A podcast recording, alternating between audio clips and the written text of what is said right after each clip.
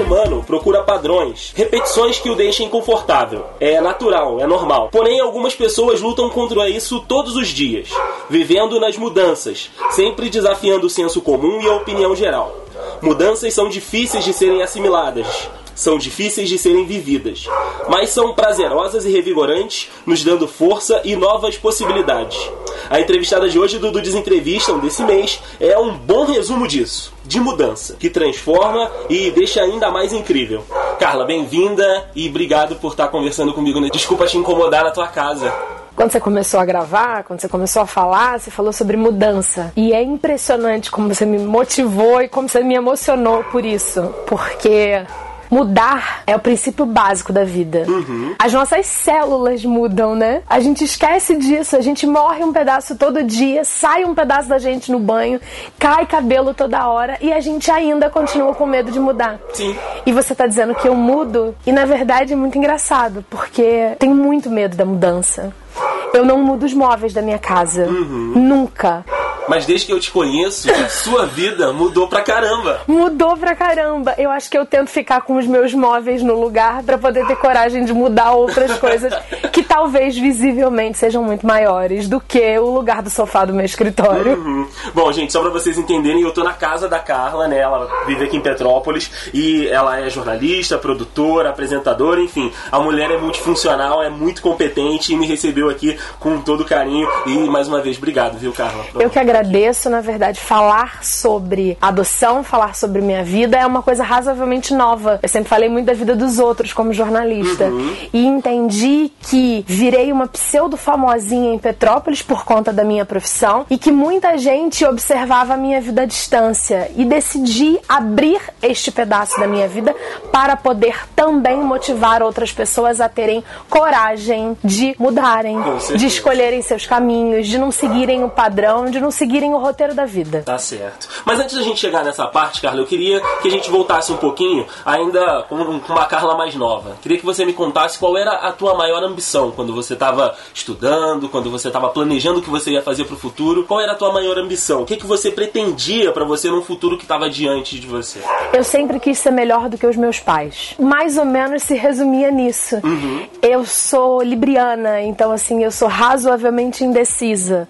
Então eu queria que eu fosse melhor do que os meus pais no sentido de profissionalmente mais reconhecida.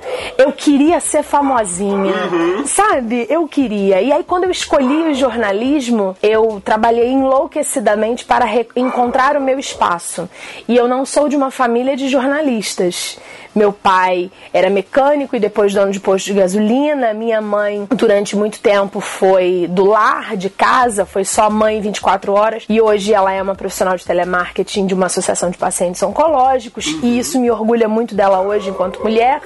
Mas eu queria que, assim, eu queria ser reconhecida profissionalmente. Então eu estudei um bocado e eu trabalhei muito. Na época da faculdade, que eu acho que é ali aquele momento que você vai mesmo se encontrando porque que você quer ser no futuro, enquanto alguns dos meus colegas não tinham estágio, eu tinha cinco. Nossa porque eu fazia TV na concorrência da Rede Petrópolis de Televisão, onde hoje eu trabalho. Eu fazia rádio Rádio ONG Viva Rio, eu fazia internet num site de Blumenau. Caramba! Eu fazia jornal de campos de Goitacazes. Tá faltando alguma coisa. Eu fazia crítica de literatura. Então, todos assim, os veículos, todos os veículos, todas as mídias possíveis, e sim, a gente tá falando de 15 anos atrás, 16 anos atrás, quando eu entrei pra, pra faculdade. Então, assim, o meu desespero era conseguir encontrar. E eu fazia assessoria de imprensa. Ah, na época, beleza. na assessoria de imprensa na editora Vozes. Então, assim, era esse, essa coisa de querer ser alguém alguém, sabe? De deixar uma marca, de fazer algum tipo de mudança, de fazer, de deixar o meu nome gravado em algum lugar. Uhum. Eu queria que as pessoas falassem assim: ah, você sabe quem é a Carla Coelho? Ah, sei sim. Sim, sei quem é.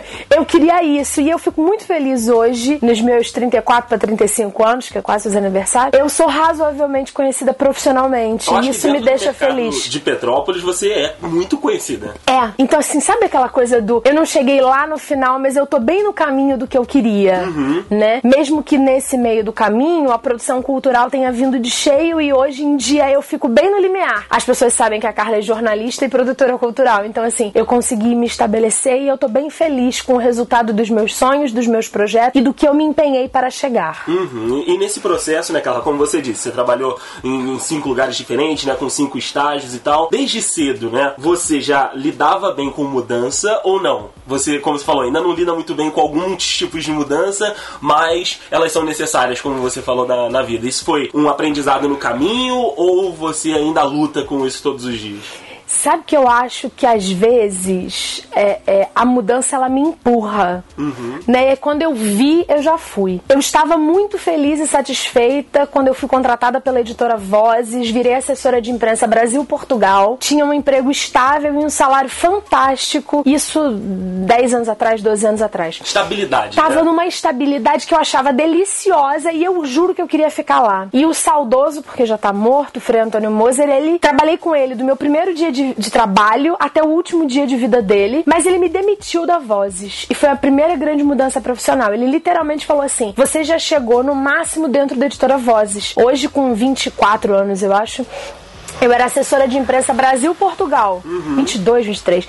E aí ele falou assim: não adianta. Você vai virar gerente comercial? Você vai virar frei para poder virar dona da voz? Eu falei: não, ele. Então acabou. Então você tá demitida. E aí eu não queria aquela mudança, mas a mudança me levou. Como eu não queria. Várias vezes ter mudado de namorado e mudei, porque eles terminaram comigo, eu terminei com eles. Uhum. Então as mudanças elas ocorriam e eu assim. Meu Deus, vamos lá. Vamos lá. E eu acho que assim, tem uma coisa a minha vida me fez entender que é o seguinte: tem duas alternativas. Ou você chora porque tá mudando, ou porque aquela coisa não foi daquele jeito, ou você olha para a situação e encontra a melhor solução possível. E eu sempre tentei encontrar a melhor solução possível. Eu não acredito em problemas, eu acredito em soluções a serem colocadas em prática. Às vezes a gente se foca tanto no problema que você não consegue ver uma solução, solução. que precisa ser colocada em prática. Então, assim, há muito tempo eu venho pensando em soluções soluções em vez de problemas. E isso facilita um bocado sim, sim, nos é. processos. Vai te, te ajudando né, a, a caminhar realmente, né, a evoluir dentro da, da, tua caminhada de vida, da tua trajetória profissional. Acho que isso é uma virtude. Carly, desde que eu te conheço, duas características que, pelo menos para mim, são muito marcantes em você são determinada e independente. é acho, verdade. Eu acho, assim, você me passa isso, você me mostra isso. E, assim, eu queria saber se essas características são suas, inerentes da sua personalidade, você nasceu com isso, ou o mundo te exigiu isso? o mundo colocou isso para você, Carla, você tem que ser esse tipo de mulher, você tem que ser esse tipo de pessoa. Eu acho que a minha história me exigiu isso. A minha mãe fala que eu era uma pessoa do 0 aos 12 anos. Dos 12 aos 16 eu fui uma outra. E dos 16 até hoje eu virei a Carla que você conhece. Uhum. É, eu passei pela triste história do assédio sexual infantil, que é uma porcaria, para não falar um palavrão Pode muito falar, grande. Não tem problema. É uma merda do caralho. Porque isso anda com a gente pro resto, resto da, da vida. Só que assim, eu fui assediada em torno dos 12 anos. E aí, é, eu acho que foi meu primeiro processo de, de jornalismo investigativo. Uhum. Porque eu entendi que aquilo não era bom, aquilo me incomodava, e eu acho que a gente nasce com um microchip dizendo que aquilo é errado naquela idade. E aí você sente que aquilo não tá adequado e tal. E eu comecei a perguntar às minhas colegas do colégio se aquilo era normal. Ai, rola com você não. E com você não. Eu falei, ferrou. Porra, tem alguma Isso coisa. Tem alguma coisa muito errada. Nesse momento que eu descobri que era muito errado, eu avisei ao meu assediador que aquilo era errado, que não ia acontecer de novo e que se acontecesse, eu ia contar pra polícia e tal, e pra minha mãe e blá blá blá blá blá. E ali terminou o assédio. Uhum. Dos 12 aos 16 eu sofri calada entendeu? E aí eu fiquei na minha e eu não tinha coragem de falar e eu me sentia corresponsável pelo assédio sexual que eu tinha sofrido. E isso é um problema muito grande, Sim. porque é, é tá a, gente, a vítima, né? Exatamente. Mas a gente vive numa sociedade que culpa, que a, vítima. culpa a vítima. Sempre. Culpa a mulher que é assediada e estuprada porque ela, porque ela tá de short curto. Tá de short curto, tá de saia curta. Ela pode usar o Tá mostrando o um decote. Tá mostrando porque quer dar. Exatamente. E aí, pobre de mim, menina, adolescente, pré adolescente, uma criança, me sentia culpada pelo que eu era. Uhum. E achava que porque eu era grande, porque eu tinha mais ou menos o tamanho que eu tenho hoje, porque eu já tinha seios, aquilo tudo era culpa minha. Com 16 anos, eu consegui entender que aquilo não era culpa minha e comecei a lidar com a vida com outros olhos. Uhum. E aí, naquele momento, eu entendi que eu precisava ser determinada e eu precisava ser independente, porque por mais que nós tenhamos uma rede de apoio na nossa vida, e nós temos grandes redes de apoio, a gente tem pai, a gente Sim. tem mãe, nós temos amigos, no fundo, no fundo, nós somos únicos, individuais. E são as nossas decisões que fazem com que a gente vá para frente, para trás, para o lado, para o que for. Uhum. Então, por isso a independência. Eu preciso hoje, é assim, eu não preciso de ninguém, mas eu quero muita gente. Então, assim, eu quero viver com meu marido porque eu amo meu marido. Sim. Eu quero estar com a minha mãe, mas eu não preciso. Você não precisa, exatamente. É. E quando eu preciso, e aí também isso virou uma característica, eu aprendi a não ter mais medo de precisar. Porque como eu sou muito independente e eu tento prezar por isso, quando eu preciso eu aviso pro outro. Pouco tempo Você eu tive, claro, deixo né? muito claro. E é muito engraçado porque eu às vezes falo assim, eu não pedi sua ajuda. Quando eu precisar, eu peço. Uhum. Tem gente que acha isso grosseria, antipático. Não é. É porque me deixa ser independente e me deixa também ser humilde o suficiente para dizer que eu pra preciso de você. Eu preciso de você, exato. É, e é um processo contrário. As pessoas estão tão acostumadas a pedir tudo e a uhum. serem independentes o tempo todo que quando encontram uma pessoa independente, mas que em momentos precisa do outro, não consegue lidar. Fica, meu Deus. E, como, assim? como assim? A Carla nunca precisa de ninguém e agora ela está falando porque agora ela está assumindo, no auge da sua humildade, que ela naquele momento precisa. Pouco tempo eu fiquei doente, tive febre, já era casada com filho. E eu falei, mãe, pelo amor de Deus, eu preciso de remédio e preciso de canja. E aí minha mãe falou, ué como assim? Ô, Carla, porra. Eu falei, eu preciso.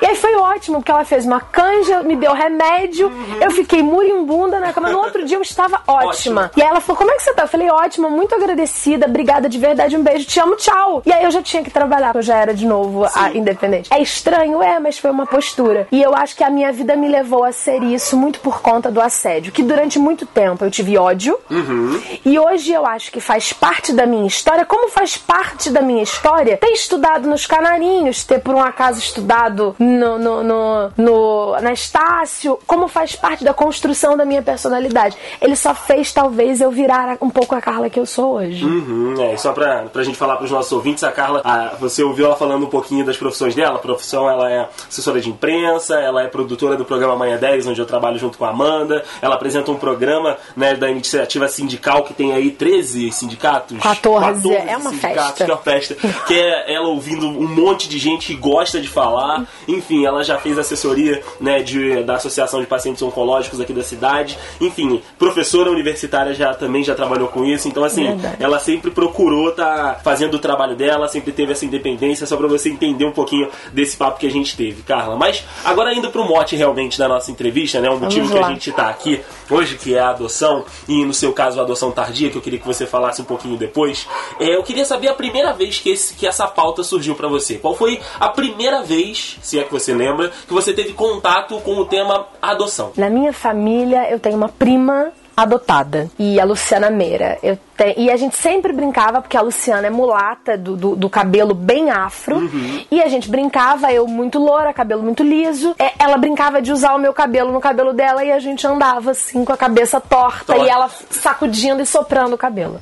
Então eu sempre entendi a adoção com uma forma muito tranquila. Uhum. Mas achava que jamais adotaria, porque não conseguia me imaginar pais. E aí não é problema de questão de cor, de raça, de nada disso não me imaginava capaz capaz de amar plenamente aquele ser como se ele fosse um ser biológico uhum. meu. Então, me lembro de algumas vezes no decorrer da minha vida falando assim: ah, não, se eu não puder ter filho, ah, eu acho que eu não adoto, né? Então, essa era a coisa. Eu entendia a adoção e achava muito legal porque tinha na família, mas achava que eu não seria capaz de amar. No que tange a quando isso virou uma realidade na minha vida, quando eu, eu tive uma gestação tubária, sou casada agora há sete anos, mas de 2014 para 2015 eu tive uma gestação tubária cesárea e os meus médicos erraram, né? O meu médico ele errou e, e, e ele achou que eu tinha um tumor. Por incrível que pareça, a gestação tubar é muito simples de diagnosticar. Sua menstruação atrasa, né? Mulher menstruação atrasou, fez um beta-HCG, que é o, o, exame que diz que tá grávida ou não, saiu o resultado positivo, o que, que você vai fazer? A próxima coisa você vai fazer um exame de imagem. Você não vai encontrar o filho no útero, vai encontrar ele no tubo, vai correr pra cirurgia, porque senão essa mulher pode. O tubo pode estourar, essa mulher pode morrer. E aí, pronto, tá resolvido. No meu caso, eles acharam que era um tumor, eu não fiz o beta-HCG, fiz uma série de exames e não sei o que, não sei o que, não sei o que, e fiquei quatro meses, cinco meses grávida. Uhum. O que é uma loucura, meu filho cresceu, né? O feto, filho, o nome que a gente quiser dar, chegou aí a mais ou menos 9 centímetros de diâmetro dentro do tubo e eu morria de dores. De dor, claro, porque aquilo ali é um tubinho mínimo. E quando, exatamente. Fiz a cirurgia. Quando eu saí da cirurgia, eu entendi que as minhas chances de engravidar eram baixas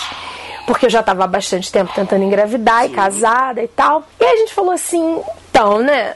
Por quê? Pra que ter um filho? Ah, porque a gente quer ter uma família. A gente quer ter um filho de verdade? Ah, a gente quer ter um filho de verdade. Ótimo. Primeira etapa resolvida. Uhum. Quais são as possibilidades? E aí eu fui numa médica e ela falou assim: Olha, Carla, se você, pelo que eu tô vendo aqui, se você tiver relações sexuais todos os dias, por quatro meses mais ou menos, todos os, todos dias, os dias, quatro meses, você vai engravidar. Aí eu falei pra ela: Obrigada. Porque você imagina conceber um filho naquele dia que você brigou com seu marido, mas você tinha que transar. Uhum. E aí eu falei, não, não desculpa, desculpa não que eu não goste de transar com meu marido. Mas é que tem dias que o dia não favorece não, o final com não a transa. Dá. Tem dia que você quer dormir, é. tem dia que você tá com dor de cabeça, tem dia que um monte de coisa. Influencia. Exatamente. E aí eu não queria também não saber que dia que eu tinha gerado aquela criança, uhum. com que calcinha eu tava, que posição louca eu fiz. Eu queria que esse filho fosse o resultado de uma coisa real e não processo, processo mecânico de ah, todos os dias. Exatamente. Tá fazendo aí, um carro ou filho. Exatamente. E aí eu não dei conta disso. E aí Maurício e eu conversamos, ah, então vamos adotar? Ei, não sei o que. E aí eu fiquei com muito medo uhum. daquilo que eu já tinha falado. Que era, será que eu vou dar conta de amar essa criança de verdade? É, eu sou uma pessoa razoavelmente de fé. E aí eu sentei na beirada da minha cama logo após a cirurgia e falei assim, Deus, então, responde de forma prática se eu vou conseguir amar como se fosse meu filho biológico ou se não. Se você me responder que eu sou capaz, eu vou ser capaz e eu vou acreditar nisso. Rola também um efeito placebo. Uhum. E aí, e aí além disso. Desculpa, a gente, a gente tava conversando aqui, mas o marido da, da Carla chegou, só pra você entender o processo. A gente tava na casa dela me incomodando. Desculpa te interromper. Não tem problema nenhum. E aí a gente. É, é... E aí eu falei, Deus me responde se eu vou amar de verdade. E se eu, se você me responder, eu vou acreditar. Acreditando, a gente vai adotar. E assim, dois dias depois, o Frei Antônio Moser, que era uma pessoa da quem eu amava e confiava e respeitava, veio na minha casa para poder saber como é que tinha sido meu pós-cirúrgico. Sentou para tomar café e ele perguntou categoricamente pro Maurício assim: o que, que aconteceu com a minha menina? E o Maurício, ah, Frei, ela, né, a gente não sabe o que, que aconteceu direito e tal, mas acho que a gente não vai ter. que a gente vai ter uma certa dificuldade de engravidar. E aí ele, que era uma pessoa que eu amava e era uma pessoa de fé, respondeu exatamente assim, eu nunca vou esquecer as aspas, assim. Para de besteira, minha filha. Você vai ser uma ótima mãe adotiva. É só uma questão de encontrá-lo. E aí eu me apeguei nessa frase, vindo de alguém que me amava. Uhum. Dois dias antes eu tinha pedido a Deus, ele era um frade, ou seja, eu acreditei no milagre. Tá tudo relacionado. Tá tudo relacionado, eu acreditei no milagre e isso me libertou. Então a gente pensa assim, Maurício, Maurício meu marido, tem duas filhas biológicas. Então ele não teria teria problema com essa questão, muitas vezes masculina, de deixar o seu gene para a prosperidade, para o mundo e tal. E aí, isso foi muito tranquilo para mim. Uhum. Porque eu percebi naquele momento que eu não precisava do DNA. E aí a gente foi correr atrás do processo de adoção, que burocraticamente tem incontáveis passos. Sim, sim. Né? A gente foi buscar é o no fórum você precisa de nada consta cível, nada consta criminal, você tem que ter atestado de sanidade física, você tem que ter atestado de sanidade mental, você tem que ter todos os seus documentos comprobatórios de que você existe, RG, CPF, não sei o que, não sei o que. Você junta isso tudo e dá entrada num processo de pedido de habilitação. Entregou a documentação no fórum, você vai passar por uma série de entrevistas com a equipe técnica, Sim. formada essencialmente por um psicólogo, uma psicóloga e uma assistente social. Além de você, o seu contexto, o seu núcleo familiar mais próximo. No nosso caso, nós levamos a minha mãe, a minha prima Luciana Neira, que é a adotada para poder mostrar que a família entendia e Já respeitava. essa, né, E isso a gente entende. Exatamente, isso a gente entendia que era interessante. Na parte do Maurício, levou o pai dele e a filha mais velha para poder dizer que ele era um pai legal e isso, né, contextualizava positivamente a nossa história. E a gente levou um terceiro, né, um quinto membro nessa história, que foi a Thaís Oliva, que já era a madrinha do filho que viesse quando viesse, Sim. porque é minha amiga desde sempre. E aí nós fomos, depois de algum tempo, foram nove meses burocráticos, esperando para o processo de habilitação. Habilitação. É. Que é o processo que você ganha um carimbaço, digamos assim, no ombro, né? Assim, habilitado para ser pai. Eu abro um parêntese e digo que é uma lástima todos não terem que passar por isso. Porque os pais biológicos que abandonam seus filhos não passariam no processo de habilitação. Provavelmente.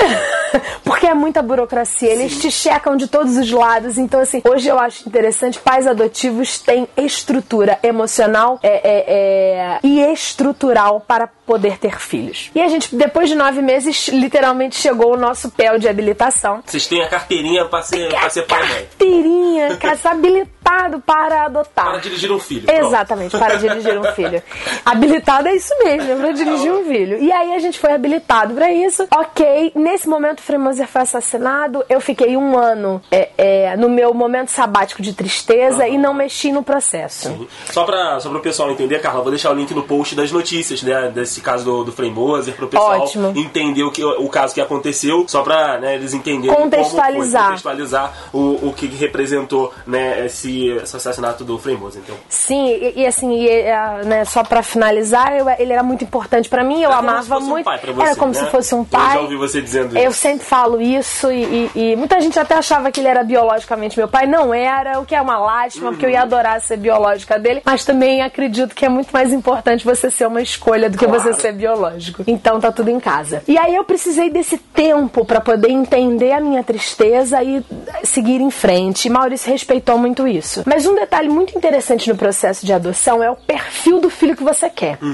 E aí você monta um brinquedinho do Lego, né? Porque assim, no papel que você vai preencher tá escrito assim, raça. E aí a criança pode ser branca, parda, negra, amarelo e indígena. E aí você tem que escolher qual desses Grupos. desses grupos você aceita. Depois você define a idade e é de, em em meses. Então você pode querer uma criança de zero, recém-nascido, no nosso caso era 3 anos e 11 meses. Aí você fala, mas por que não 4 anos? Porque se você botar 4 anos, você vai se perguntar, por que não 4 anos e um mês? E aí você, quando você vai ver, você chegou nos 18 anos. 18 anos. E aí a gente definiu, num momento que o nosso filho era até 3 anos e 11 meses, porque eu queria letrar essa criança. Eu queria estar no processo de alfabetização, dele conhecendo as letrinhas e tal, não sei o quê. Ok. E aí você define coisas como se a criança pode ter deficiência física, se ela pode ter deficiência é, é, hum, cognitiva, se define se ela pode ter câncer, HIV, a visão do inferno. Porque você monta categoricamente quem é essa criança que você quer. Você monta o filho que você Você quer. monta o filho que você quer estranho e aí você entra no padrão. E a gente volta lá pra nossa abertura da mudança. Eu hoje me percebo que eu entrei no padrão, construí uma criança que era mais ou menos o padrão da maior parte das pessoas do Brasil que querem adotar. É, a gente tinha aberto para todas as raças, não tinha problema, a idade não, menino ou menina, mas eu que trabalhava numa associação de pacientes com câncer não aceitei criança com câncer. Eu que sou uma pessoa super aberta, a gente não queria uma criança que fosse HIV positivo. E eu falo a verdade porque não me envergonho da verdade, Aham. né? A gente tinha os nossos receios, os nossos medos e tal. E ok, o nosso perfil ficou lá no cadastro parado e ia ficar parado muito tempo, porque para você ter uma criança de menos de 4 anos, você vai demorar aí em média 7 anos para conseguir uma criança. Nossa. Por quê? Porque a justiça é lenta. Aham. A justiça é lenta no processo de retirar as crianças do poder dos pais biológicos. Entendi. Esse processo você, é demorado. exatamente. É, a criança envelheceu dentro do lar. E aí ela já não faz mais parte do seu Do seu perfil, grupo. do seu grupo, daquele modelinho do Lego que você criou. E aí o tempo foi passando, o nosso perfil estava lá estabelecido. Quando foi no ano passado, 2017, eu abri mão profissionalmente de algumas coisas que eu fazia. Eu saí da Associação dos Pacientes Oncológicos, eu saí do Centro Educacional Terra Santa, na premissa de que eu precisava de tempo para poder ser mãe. Claro. E eu joguei pro universo, como alguns dizem, que eu ia virar mãe naquele ano, no ano passado. E nessa de virar mãe, vai virar mãe, vai virar mãe, a gente trabalha com produção cultural, como você já falou aqui. A gente começou a continuou dando né, é, é, prosseguimento aos nossos trabalhos. Só que aí eu não ajudava mais ninguém, né? Porque uhum. eu trabalhava na PPO, ajudava paciente com câncer, trabalhava no Terra Santa, ajudava criança é, é, em situação de risco social. Aí começou a não ajudar ninguém. Aí começa a não ajudar ninguém, você começa a ficar louco, né? Porque você ajudou sempre tanta você gente. Sempre ajudou as pessoas. É, aí você falou, ué, você não faz nada. E aí a gente criou um mecanismo de recolher alimentos não perecíveis para instituições. E na nossa cabeça, minha e do Maurício, a gente entendeu que era interessante que esses alimentos fossem doados para lares de crianças. Uhum. Afinal de contas, a gente ia de alguma forma estar alimentando é, é, o nosso filho ou então filho de outros. Filho de outras pessoas. De outras pessoas. E aí, o primeiro evento que a gente fez, a gente doou pro Lar de Crianças Antônio de Pádua, que fica aqui em Petrópolis, na Rua Tereza, que é de uma instituição espírita. E o segundo que a gente doou era, foi pro Lar Nossa Senhora das Graças, que fica em Correias, aqui em Petrópolis, que hoje tem mais ou menos 30 crianças. No ano passado, quando a gente doou, em julho do ano passado, era um espetáculo infantil. A gente tava fazendo um, um espetáculo de teatro de um desenho que chama Miraculos. E aí, em vez de doar só os alimentos, a gente pegou uma parte da nossa cota de cortesias e doou para o lar. Nesse momento, é, na seleção das crianças que foram levadas para assistir o espetáculo, estava o João Pedro, meu filho. Uhum. E quando, e quando ele entrou no teatro e eu tava na porta recebendo as pessoas e que eu olhei para ele, falei, encontrei meu filho. É, é, esse garoto aí. É esse garoto aqui, que não tinha três, até 3 anos e 11 não, meses. Já tinha passado algum tempo dessa fase. Vamos combinar que é bastante tempo dessa fase. E eu olhei e falei, é esse aí. E agora? É isso aí, e agora? E agora que eu imbuída de um amor que nasce e é muito impressionante. Uhum.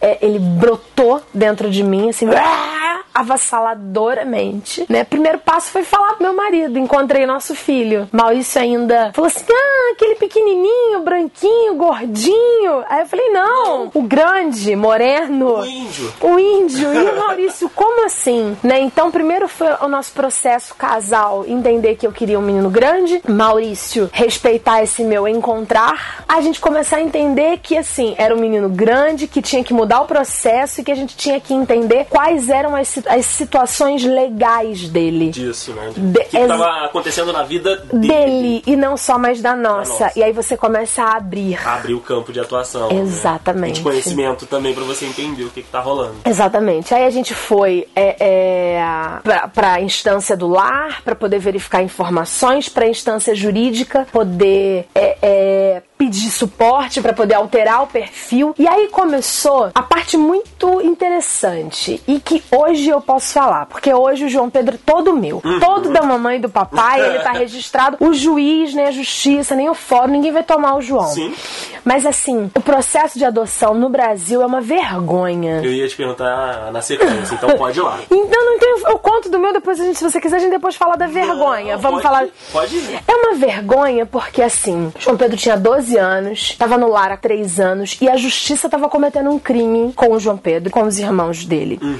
E aí você vai falar, como assim? No Instituto da Criança, no Estatuto da Criança e Adolescente, diz que uma criança pode ficar institucionalizada de 6 meses a 2 anos. A gente tem aí não sei quantas mil crianças que estão institucionalizadas, que já passaram do prazo da justiça resolver problema, problema, e não resolve. Não resolve porque assim, não tô nem aí se acharem que eu tô errada. E olha que muitas das vezes eu me preocupo se as pessoas pessoas acham que eu tô errada. Mas assim, se um pai biológico não resolve a sua situação problemática em seis meses para ter esta criança, este filho de volta, ele já não deveria ter esse filho de volta. Porque seis meses é muito, é muito tempo. tempo. É muito, é muito tempo para você não decidir parar de beber, para você não arranjar um emprego, para você. Vai vender docinho na rua, Sim. vai fazer qualquer coisa. Mas assim, se você em seis meses não resolve a sua vida, é porque você realmente não quer ter esse não filho quer. de volta. Mas digamos que, nossa, vamos cumprir a legislação. Então vamos dar a este pai é, é, que já cometeu um crime com seu filho, senão o filho não estaria institucionalizado, vamos dar a ele os dois anos. Uhum. Ok, vamos dar dois anos. Chegou a dois anos e você ainda não, não resolve, resolveu. você inverteu o crime. Você já não tá mais cumprindo a lei, você tá cometendo um crime com o menor e você tá beneficiando o adulto que tá cometendo uma irregularidade. Uhum. São várias, são várias, são várias anuâncias. Exato. No caso específico do João Pedro e dos seus irmãos biológicos, eles estavam há mais de dois anos institucionalizados institucionalizado. E aí o que nós fizemos foi entrar com um processo de pedido de destituição do poder familiar judicial, ou seja, para o João Pedro não pertencer mais aos pais biológicos, pertencer ao Estado e o nosso pedido de adoção imediata. E aí nós conseguimos isso, a gente conseguiu uma advogada e a gente conseguiu isso porque o João Pedro era o mais velho uhum. dos irmãos. Né? Ele tem outros irmãos biológicos. Hoje o João Pedro está com 13, a Maria Clara está com 12, o Paulo Igor com 9 e o João Paulo com 7. Então, o João Pedro conseguiu ser retirado é, do, do, núcleo familiar dele por conta dessa idade. E é claro que ele só conseguiu porque ele foi capaz também de dizer que queria, que queria isso. Isso, né? isso é muito interessante. O João Pedro fala categoricamente que ele se sentiu quase que sendo enrolado no, lá, no, no, no fórum. Uhum. Porque as pessoas perguntam perguntaram assim: Mas você não queria ser adotado com os seus irmãos? Claro que ele queria. Mas vamos, vamos ser bem realistas? Quantas são as pessoas no Brasil que podem, que de verdade, condição. condição. financeira de adotar quatro, quatro crianças, crianças numa tacada só? É. Acho que é uns 2%, 1% Exatamente. da população brasileira. E aí aqui em Petrópolis a gente tem um caso de uma pessoa que adotou quatro, a doutora Adriana Paixão. Graças a Deus que ela tem dinheiro para isso. isso Acho o máximo. Dinheiro e amor, porque aí também tem um detalhe. Com certeza. Eu não quero ter quatro filhos. Eu não queria ter quatro Você filhos. Queria ter um eu queria ter um filho. E ok. Agora, eu acho que existem mil e uma formas de você resolver essa questão. Uhum. No nosso caso, foi através da nossa confirmação de que manteríamos o vínculo emocional dos irmãos e o contato deles, como fazemos. E aí a gente conseguiu pegar o João no meio dessa, né, como o mais velho da família, entendendo isso tudo. Então, no dia 23 de dezembro do ano passado, 2017, ele veio a primeira vez saído do lar para passar o final, final de, semana de semana com, com a gente. É. E aí, assim, e aí começa uma nova etapa que é a mudança da vida, né? Antes você era casal, agora você vira família. Família, exatamente. Família. Muda tudo, né? Muda até o pensamento do que, que você vai comer à noite. Sim, sim. Porque você tá em casal, você come um biscoito, acabou, vamos dormir, vamos né? Dormir. Quando você tem um filho, você fala, ih, Jesus Cristo, tem que ter sal de arroz e feijão. É isso aí. e aí as coisas vão mudando. É isso aí, Carla. E nesse processo você virou a mãe do João, Maurício virou o pai do João. Agora, né, como você disse, já é tudo oficial, né? Vocês tem todos os documentos, Tudo. sobrenome, todo mundo já tem né, aí o mesmo sobrenome. Eu sei que é uma pergunta quase impossível, Carla, mas eu tenho que fazer. Como é Nossa. é ser mãe? Não, não é impossível não. Não é impossível não. Ser mãe é um exercício contínuo de amor porque você tudo tem que passar por essa, na minha avaliação tem que passar por isso. Uhum. E tem uma outra coisa que eu acho que os pais não fazem e que eu venho me empenhando, que é o exercício da empatia, Sim. que é colocar-se no lugar do outro. Acho que não só os pais não fazem, as pessoas, a sociedade como não todo faz. não. E aí por que que eu acho que o exercício da empatia junto com o amor é tão importante, né? O meu filho vive hoje experiências de um menino de 13 anos. E aí o que, que um pai normal faz? Pensa através do olho dele, que tem na casa dos 30, 40 anos e tal, não sei o quê. E não no olho de quem tem 13. Uhum.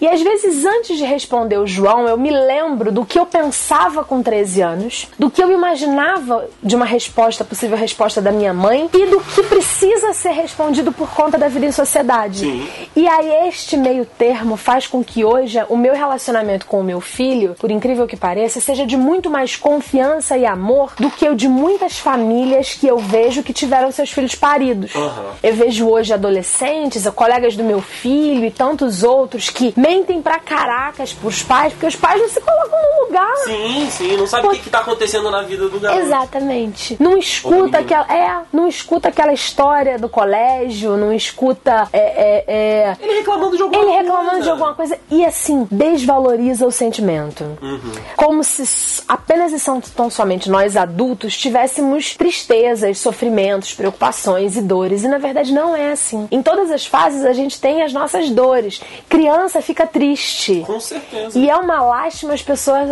acharem que, como você não tem que pagar conta, você não sabe o que é um problema. Sabe sim. Sabe. Só que é um problema de 13 anos, Exato. é um problema. E o, e o adolescente lida, às vezes, com o problema como se fosse o fim da, do mundo. Do, vai toda acabar semana. tudo. Toda, toda semana, todo, o mundo vai acabar. Ah, meu Deus, porque... eu só tenho aquela prova de inglês, eu não vou passar e. As coisas são maiores porque ele não tem nem amplitude de vida para poder olhar. Ele não tem com o que comparar. Ele tá ali comparando com outras pessoas que têm 13 anos e estão vivendo a mesma situação que ele. Eu acho a gente fala muito quando profissionalmente a gente fala sobre isso, que a gente fala de maturidade intelectual. E é maturidade emocional. Não tem ainda, porque não viveu nada semelhante, as coisas ficam maiores, tá olhando mais de perto. Então hoje eu entendo que o exercício da maternidade tem a ver com o amor e tem a ver com empatia. E é colocar-se no lugar. Às vezes vai dar PT. Sim. Sabe? E a gente até canta o funk junto. Porque vai dar PT, sabe? A nossa gravação tava marcada. Aham. E eu falei, pelo amor de Deus, eu não consigo, porque eu briguei com o João, eu não consigo ter emoção suficiente pra dizer o quanto eu amo do meu filho, porque hoje eu queria jogá-lo dentro do rio. que tem um rio que passa atrás da minha casa. E assim, quanto tempo eu precisei pra não querer jogá-lo dentro do rio? Um dia. dia. Um dia, sabe? No outro dia de manhã, cheguei pra acordá-lo, falei, mãe, ama, vamos resolver as coisas, porque tem que ser na base da conversa. Sempre. A gente não vive mais e nunca deveria ter vivido numa geração em que o pai era a resposta. Era a solução. É, em que o castigo era desesperadamente a solução. Não que eu não tenha tirado, por exemplo, o celular do João Pedro alguma vez, entendeu? Mas é necessário É necessário. pra, pra- no processo de educação. Exatamente. Mas o grande detalhe é, é, é você amar e se colocar no lugar do outro. Aí você cria um padrão é, é, diferenciado. Né, que outro dia desse eu tava conversando com o João Pedro e duas amigas dele aqui em casa, e uma das meninas falou comigo assim: Ai, tia, como eu queria que a minha mãe falasse assim comigo. Aí eu falei, pô, que merda, né? Desculpa, mas se você quiser conversar comigo, eu tô à disposição. aqui. Eu tô aqui. E ela falou assim, mas Chico, por que, que você pensa assim tão diferente? Eu falei, porque eu queria que o meu filho, quando falasse de mim pros outros, falasse assim: a minha mãe é foda. A minha mãe conversa comigo, ela é uma puta jornalista, ela é uma ótima produtora cultural. Cara, minha mãe é foda. E nesses oito meses e pouco que eu sou mãe, eu já consegui ganhar uma coisa que eu achei que eu nunca ia conseguir ser. Ele um dia chegou pra mim e falou assim: "Ah, mãe, você é muito mais legal que a mãe dos meus colegas". Aí eu falei: "Ponto, é isso É aí". isso. Porque sempre Vou seguir nesse caminho. Vou seguir, tô indo bem. Porque você é filho, né, Andrei? E a gente tem razoavelmente aí a mesma idade, um, um pouco, quê, uns 8 anos mais novo que eu. Acho que sim, eu tenho 25. 25, eu tenho 34, 10 anos de Dez diferença, é porque a gente trabalha e eu te acho tão intelectualmente maduro, profissionalmente bem resolvido, que eu acho que você tem quase a minha idade, né? Você é quase 10 anos mais novo. E aí o grande detalhe é, a gente viveu numa fase, acho que você também, de que a mãe do colega era sempre muito mais legal. E eu falava, porra, cara, eu não quero. Eu quero ser Ser a mãe, mãe legal. legal. Eu quero ser a mãe legal para os colegas do meu filho, mas eu quero ser a mãe legal para, Para o meu, meu filho. filho. Eu quero que o meu filho pense assim: a minha mãe é melhor do que a mãe do fulano. A minha mãe é melhor do que a mãe do fulano. Eu não queria ser filho, Filho da, outra. da outra. Eu gosto de ser filho da Principalmente, minha mãe. eu gosto de ser filho da minha mãe. Principalmente porque o João Pedro já teve uma mãe. É. Então ele não- eu não queria que ele quisesse ter uma terceira, né? Assim, Uhum. eu quero que ele hoje pense assim: nossa, É essa mãe que eu é quero. esta mãe que eu quero. Eu sou feliz com esta mãe. Eu sou filho desta mãe de verdade. E eu venho me empenhando todos os dias pra conseguir ser essa mãe. Uhum, e eu acho que você tem feito um trabalho muito bom, Carla. Pelo que eu posso ver, né, assim, do que a gente você falou do nosso convívio profissional e também dos, dos outros momentos que a gente tá junto, eu acredito que você tem feito um trabalho, como todos os outros trabalhos que você faz na sua vida, muito de forma muito competente, de forma muito assertiva e com muita paixão, com muito amor e com muita vontade. Então, assim, eu acho que você pode seguir nesse caminho de um filho que tem uma mãe muito foda, que a minha mãe é maravilhosa. Fica Fica, galáxias. fica das galáxias e eu vejo você como uma mãe parecida com a minha. Então, assim, Ai, você realmente tem aí é, é, competência, você tem sucesso naquilo que você vem fazendo e eu acredito que o João fale isso pro, pros colegas dele. Porra, a minha mãe é foda. Parabéns aí pela, pelo seu tratamento, pela sua, pela sua caminhada.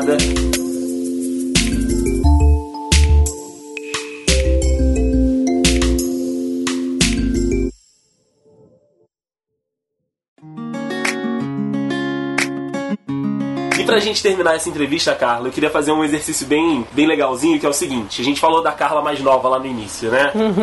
Eu queria saber o que, que é aquela Carla, conhecendo a Carla de hoje, o que, que ela acharia? Ela usaria essa Carla aqui como modelo pra ela, seguir? ela usaria. Carla de antigamente queria que a mãe conversasse. Uhum. Carla adolescente. E aí eu, eu gosto muito de minha, eu gosto muito de minha adolescente. Carla lá que teve coragem de falar pro assediador: "Você não vai mais me assediar". Uhum. É a Carla que eu amo muito na minha adolescência. Aquela Carla olharia pra mim e falava: "Eu quero ser esta Carla". Essa Carla que é independente, que dirige o próprio carro, que ouve música alta, que manda o motorista do lado tomar no cu se ele não colocar a seta. A Carla adolescente ia falar assim: porra, é essa mãe que eu quero ser, porque ela ouve o filho, ela conversa com o filho e ela fala com o filho. Com 13 anos não tá na idade de colocar a mão naquilo nem aquilo na mão, porque ainda não tá na idade. A Carla de antigamente ia ser feliz, ia gostar Da Carla de de hoje. E Da o processo Carla contrário? O que, que a Carla de hoje falaria pra Carla de antigamente? Vocês se encontram na rua, sabendo uma da história da outra, botou a mãozinha no ombro, olhou no fundo do olho, e o que uma falaria pra outra? Não precisa gritar tanto. Faça todas as outras coisas, grite menos. É isso, Carla. Obrigado demais por me receber aqui na sua casa. Um Desculpa prazer. te incomodar, mas eu acho que essa, essa história que você contou, né, a história da sua vida, desse processo de adoção, acho que se alguém tiver aí, né, pensando, se alguém tiver aí, né, com aquela, com aquela fagulhinha ali no- acesa no coração, acho que você acabou de jogar a gasolina aqui no Dudes Entrevista, então isso pra mim já valeu demais e claro, conversar com você é sempre maravilhoso. Muito obrigada de verdade. Os seus ouvintes, o meu Facebook é Carla Coelho. Me manda o link O meu Instagram é Carla post. Coelho 03, vou mandar. Se precisar de alguma coisa pra adoção, eu adoro Uhum. um processo de adoção. A gente tá, o pessoal do lar fala que a minha missão agora é esvaziar o lar em Petrópolis, porque eu quero mesmo entrar com processos pra que filhos encontrem pais e pais encontrem filhos. Carla. Então todos esses links vão estar aí no post para que você possa encontrar a Carla, se você quiser bater um papo com ela, perguntar, enfim, desse processo. Vou colocar também uma foto aí no link do post dessa família maravilhosa que vocês têm aqui, amo você, muito. Maurício e o João, para que vocês possam conhecer. E se falou no momento da entrevista que nem a justiça, nem juiz nenhum vai te tirar o teu filho, eu acho que só as meninas vão te tirar esse As minas já- é bonito. É, as minas já estão quase conseguindo. Mas aí tem a parada de ser uma mãe maneira. É, a a mãe. pode ser cúmplice dela. Cara, mãe maneira, as minas ficam tudo doida na mãe É, maneira. também, também, cara, é isso. Bom, gente, é, o nosso episódio de hoje foi esse. Agradecendo demais a Carla por ter me recebido aqui e agradecer demais a você que ouviu esse programa até aqui o final. Lembrando que as redes sociais do The Dudes estão todas aí no post, nossos Instagrams e também o no Facebook e as páginas no Twitter para que você possa manter o contato com a gente. Claro, se você quiser mandar aí um e-mail, sugestão de pessoa para estar aqui no Dudes Entrevistam, é só você mandar para dudecast.com br. Grande abraço e mês que vem a gente tá aqui de volta, sempre com um convidado especial contando uma história maravilhosa para que a gente possa sempre estar conhecendo, aprendendo e se emocionando no Dudes Entrevista. Um grande abraço e até lá. Valeu!